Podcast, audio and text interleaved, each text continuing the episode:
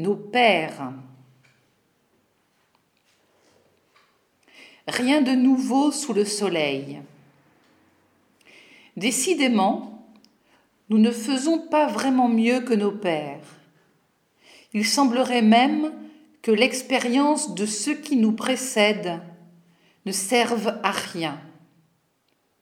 Ils avaient leurs chaînes et nous avons les nôtres.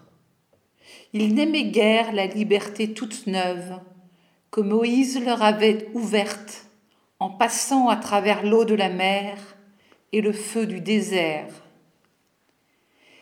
Ils regrettaient les oignons d'Égypte et le petit gratin d'olive préparé par Myriam, arrosé de ce vin du Nil, vous savez bien, celui que l'on boit quand le soir tombe et que les enfants sont couchés.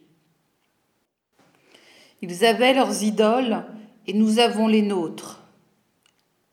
Une idole, c'est ce qui occupe le plus clair de notre temps et ce qui nous préoccupe le plus souvent. C'est ce qui donne des réponses à nos questions et ne nous laisse pas dans l'inconnu. Une idole, cela mobilise notre intelligence et notre argent.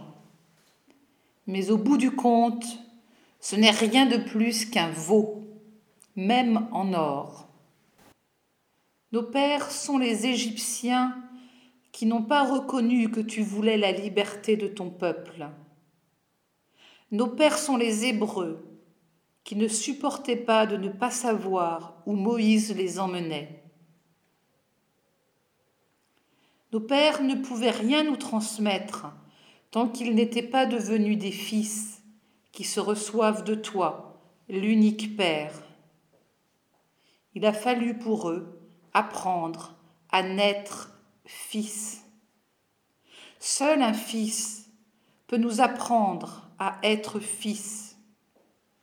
Moïse, l'ancien meurtrier, fut pour toi un fils il trace le chemin où Jésus, le Fils unique, un jour posera ses pas pour nous délivrer définitivement de nos idoles et de nos chaînes.